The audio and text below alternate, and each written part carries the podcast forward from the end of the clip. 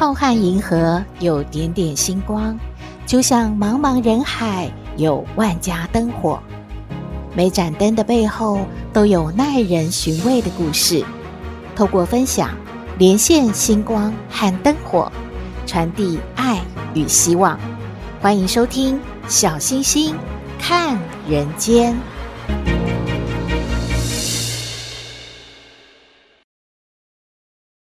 各位好朋友，大家好，大家平安。今天是我们《小星星看人间》节目第五十集的播出了。哇，五十集了耶！真的好感谢各位好朋友的支持，让我们走到现在。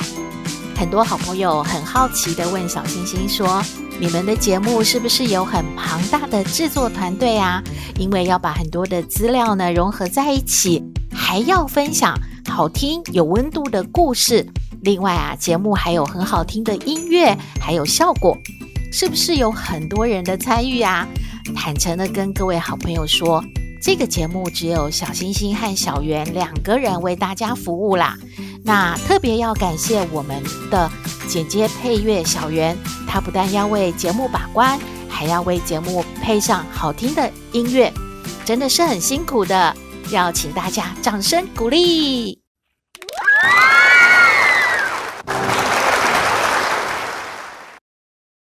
今天的节目还是要陪您轻松的聊天，还要分享有温度的故事。聊什么呢？气象局说，下周开始啊，真的天气要变冷了，有湿冷也有干冷，而且气温有可能会到十度诶，哇，真的超冷的，请大家要注意保暖喽。天冷了，大家都会想吃什么呀？应该是火锅吧，热乎乎的。吃起来啊，真的很舒服。在卫福部的网站啊，就有一个提醒，其实蛮有趣的。这个事情大家应该都有注意到吧？也就是说呢，在火锅常常会吃到的一个火锅料理，就是蟹肉棒。它在外面啊，都会有塑胶的外套嘛。就问到大家说。大家在吃蟹肉棒的时候，会不会把这个塑胶外套拆掉呢？给您两秒钟回答。当然会拆掉嘛！如果把这个塑胶材质啊丢到高温的火锅汤里面去煮，可能真的很不好吧。不管您之前有没有拆掉这个塑胶套，不过您听到小星星的提醒之后，以后真的要把它拆掉哦，再丢到火锅的汤里面去煮的。不过天气冷啦，真的有好朋友会说：“哎呦，为什么我睡醒了之后这里酸那里痛的呢？”诶，为什么呢？嗯，你有听说过公主病吗？看到一则讯息和您分享。门诺医院的复健科医生郭维志呢，郭医师他就说了，有一种病啊，叫做纤维肌痛症，确切的致病原因呢不明，但是一般认为啊，主要是脑部神经的回路受到了影响，因为脑部啊不正常的放电，对于周遭感知的讯号错误所导致的哦，盛行率啊约有百分之二到百分之六。好发于三十到五十岁之间的族群，其中以女性患者居多呢。因为一碰就喊痛，而且看起来啊总是很疲累、没有精神的样子，所以啊这种病就被称为“公主病”。嘿，这跟小星星之前的认知真的不大一样呢。我们以为啊就是看起来比较柔弱，而且呢声音嗲嗲的那种女生。做这个也不行，做那个也喊累的，就是公主病。没有想到，还真的有这种病呢。不过它的学名不是那么好听啊，叫做纤维肌痛症。这种病啊。除了中枢神经系统失调之外，长期的缺乏运动、患有慢性的运动伤害，或者是太过于劳损，或者曾经有过心理创伤的人呢，都有可能会引发这个所谓的公主病哦。医生就说啦，虽然公主病目前没有呢以医学检验的仪器来确诊，但是可以依照它的特征来判定。包括说慢性的疼痛呢，到达三个月以上都找不出任何的原因。哎，身体的左侧、右侧、腰部以上、腰部以下，还有中轴的部位都出现了很多的痛点，而且合并会有记忆力变差啦、睡眠的障碍啦、大小便状态改变啊，比方说突然会有肠躁症，或者是慢性的疲劳等等。这些症状啊，如果您去医院的话，医生呢就会使用抗癫痫、抗忧郁的药物，以及定期的物理治疗来帮助您。不过，医生觉得最有效的方法就是运动啦，不管是有氧运动啦、瑜伽啦，或者是这种肌耐力的训练啦、游泳啦，都有可能呢，可以有效的缓解疼痛，来稳定病情的。所以说到这边啊，小星星感觉医生说了一大圈，就是鼓励我们还是要运动啦，对嘛？活动活动，要活就要动喽，提供您资讯参考。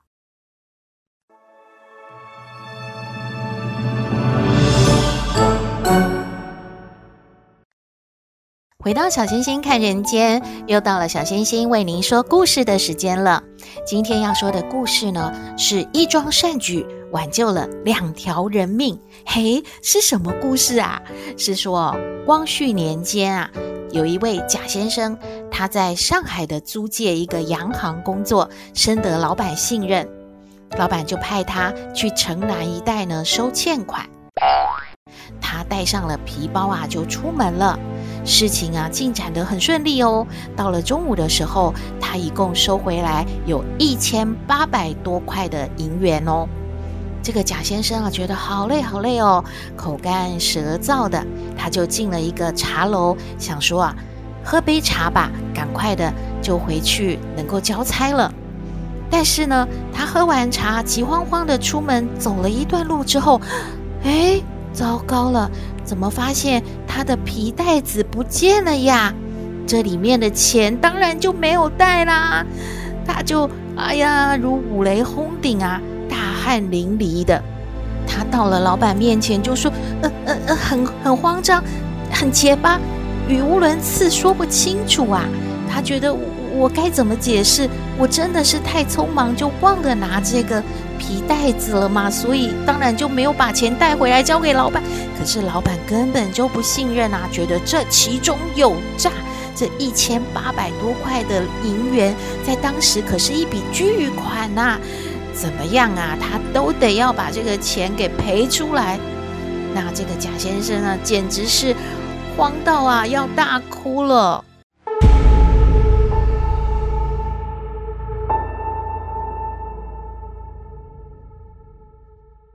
哎，另外一边呢、就说到有一位浦东人呢，他姓易，他也是在租界从商，因为运气不好啊，赔了个精光的，于是买好了那天呐、下午的一个船票，准备啊渡江回乡了。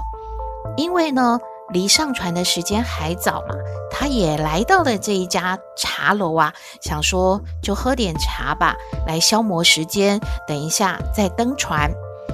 而且他也要想一想以后日子怎么过呢？刚刚好啊，他就坐到了这个贾先生刚才坐过的位置啊。诶，贾先生不是忘记了他的皮袋子，而且里面有一千八百块钱吗？易先生啊，一坐下去，根本也没有注意到椅子上有一个小皮袋子。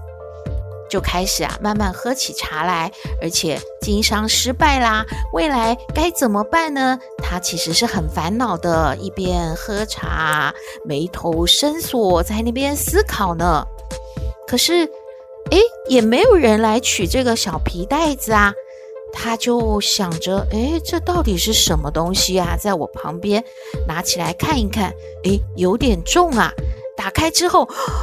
吓坏了，眼珠子啊，差点没有掉出来，竟然里面全部是光闪闪的银元呐！这个时候啊，易先生可以说是惊喜交加了。哇，这可是一笔大钱呐，可以改善自己目前穷困潦倒的状态，而且后半生衣食应该也够了。可是他转念一想，不行啊，这个钱财哦，应该是别人遗失的吧？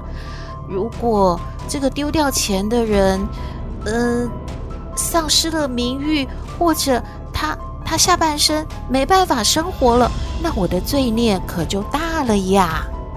时间啊，就这样过去了，已经到达吃午饭的时候，茶楼的客人就只剩下了八九个。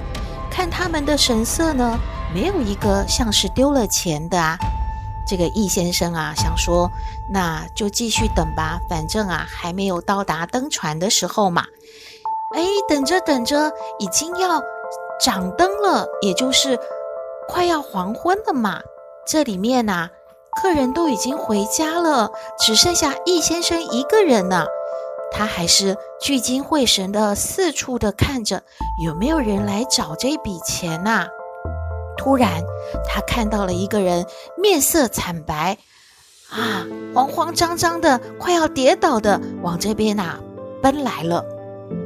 哎，这个人是谁？这个人就是丢掉钱的贾先生嘛。这个贾先生后面呐。还跟着两个人呢。一进了茶楼，贾先生就指着这个茶桌，对那两个人说：“就是那里呀，我当时就是坐在那里的。”三个人呐，就朝着这个易先生的桌子走过来了。易先生看得出来，哦，他们就是失主吧？笑着对那个贾先生说：“是你们掉了钱袋子吗？”这个贾先生不可置信地盯着他。一直点头，一直点头啊！对呀，对呀，呃呃，就是我，就是我，我掉了钱呢，你你有看到吗？这个易先生啊，就笑笑地说：“哎呦，我等你们很久了，等的我的船，哎呀，都过了登船的时间了。”易先生啊，说着就把那个皮袋子给拿出来了，你们看看是不是这个啊？贾先生感激得浑身发抖啊，说：“啊，你真是我的救命大恩人呢！没有您，我今晚就要上吊了。”原来啊，这个贾先生跟老板说，他觉得一定啊是他忘记在这个茶楼了，他一定要回来找一找，而且沿途呢也要看一看，到底是丢在哪里呀？他绝对没有吞掉的这一笔钱的。老板也相信他啦，而且派两个人跟着他，希望他能够找回来这一千八百元呢。贾先生发现真的找到了这一笔钱，而且一分钱都没少呢。他就说了：“是不是啊？用五分之一作为酬谢？”那易先生就说：“不不不，如果我要吞这一笔钱的话，你给我这个酬谢有什么意思呢？”我现在既然要全部还给你，你也不用谢谢我了。后来贾先生说：“不不不，还是要谢的。那么十分之一好不好啊？嗯，还是百分之一好不好啊？呃，我们一定要谢谢您的。”这个易先生啊，非常生气，就说：“你再这样啊，我真的要火大了。你什么意思啊？我就是因为要等你，害我都没办法去登船返乡了。”我还在乎你给我这什么五分之一、十分之一的酬谢金吗？不要再说了，再说啊，我真的会非常生气的。贾先生真的不知道该怎么谢谢易先生才好啊，就说：“那我请您喝酒好吗？”易先生说：“不用不用，哎，说了不用谢我，喝酒也不用，喝茶也不用呢。”贾先生啊，就和另外两个人商量说：“不不不，我们还是得谢谢您的。不谢您，我怎么能心安呢？明天早晨啊，我就在呃某某酒楼来恭候您的大驾，来请您吃顿饭，这样可以吗？”就深深的鞠躬感谢，然后掉头就走了。反正他们想说，如果可能的话，易先生就会来嘛。如果没来，那他们诚意也到了。结果没想到第二天呢，易先生真的来了，所以双方都很开心啊。可是没有想到，易先生呢就跟他说了：“哎，我不是来要吃你这一顿酒的，我其实啊是来感谢你的。啊，感谢我？哎，这个贾先生就懵了，怎么应该是我谢你嘛？是你帮我捡了这个这一包钱呐，不然啊，我真的啊死死都死了好几回了。这个时候，易先生就跟他说了。不不不，因为我要等你啊来取这个钱嘛，所以啊我就没有登船。多亏啊你昨天是丢了钱，后来啊你又回来找这个贼包钱嘛，让我捡回了一条命呢，你知道吗？哎，这个贾先生真是一头雾水了，想说怎么可能？哎，这怎么回事啊？易先生就说了。我昨天原定要渡江回乡的，已经买好了午间一点钟的这个船票，因为要等您拿回来取这个钱嘛。哎，左等右等，你都没有回来，所以啊，就耽误了登船了。回到住处才知道，那条船啊，行驶到半途被急浪打翻了，船中的二十三人全部都淹死了。我如果上了那条船，岂不是也一命归西了吗？哦，原来啊，易先生来赴这个约会，并不是来吃酒或者是吃大餐的，而是来真心的感谢贾先生的。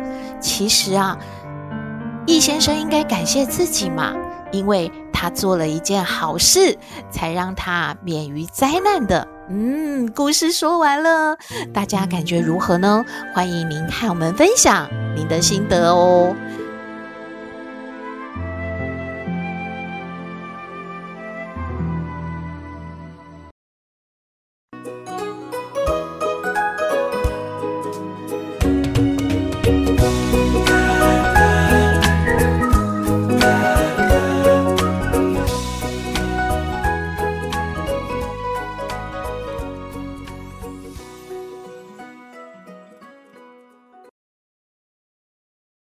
刚才节目说啊，一桩善举呢，挽救了两条人命。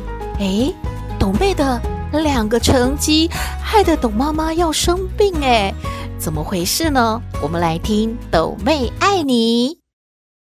我是董妹，有人说我很特别，有人说我无厘头，都没关系啦。我妈妈说我天真可爱又善良，还有董妹爱你哦。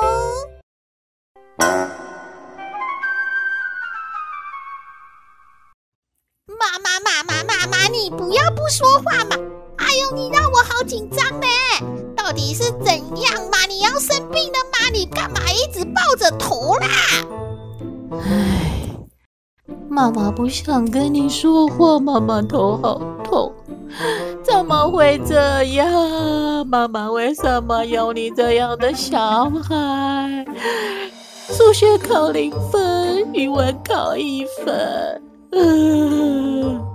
妈妈，正面思考啊！你不是都说我们还是有优点的吗？你再想想。啊，对了，你的优点就是语文还比数学好一点。啊，妈妈头好痛啊！斗妹啊，你是要不要起床啊？你哦，每天哦叫你起床哦，真的哦，阿妈要崩溃了啦！哈哈，哎呦，累死了，累死了！你要不要上学？到底是阿妈上学还是你上学啦？你给我起床啦！啊，嗯，哎呦，阿妈。你在吵什么呢？哎呦，那么冷，为什么要起床呢？哎呦，还不起床，要出道了啦！快点啦，快点啦！哎呦，阿嬷，你也不要崩溃，啊，以后应该会更难叫啊！你要有心理准备哦。呃，这是怎样？是是是是什么意思啊？啊，你是在说什么哈？哎呦，就是天气越来越冷了，谁想要离开被窝起床啊？哎，真是的！哎呦，受不了，受不了哦！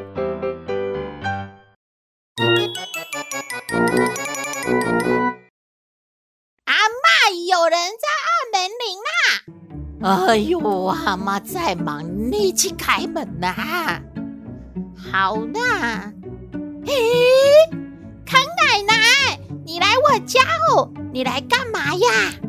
嘿，独妹，你好啊！康奶奶呀、啊，来找阿妈，阿妈在吗？阿妈，康奶奶来找你喽！哦，呵呵呵，怎么会这么好哦？哎有，康奶奶哦，快进来，快进来走。啊，什么事哦？来找我？哎，康奶奶来找阿嬷，一起去参加。哎，那个小星星看人间节目五十集的庆祝活动哦！哈，还有庆祝活动哦！五十集喽，不简单啊，真不简单哦！走哦，走哦！啊，豆妹你在家哦，乖乖哦。我们哦，一起去给小星星打气哦！哦，恭喜哦，五十集喽！哦哦哦，拍拍手，拍拍手哦！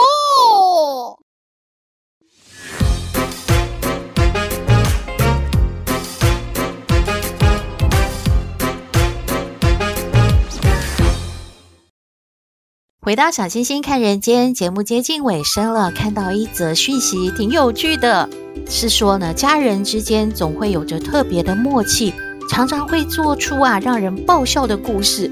有一位啊好朋友，他就说了，晚上呢买了咸酥鸡回家，打算和家人一起好好享受，没有想到回家之后发现，诶，桌子上已经放了一包咸酥鸡了呀。一问之下才知道，原来爸爸也买了。不久之后呢，弟弟回到家，看到桌上的咸酥鸡就大笑了，啊哈哈！我原本啊也要买的呢，还好没有。现在啊已经有两包咸酥鸡在桌上了。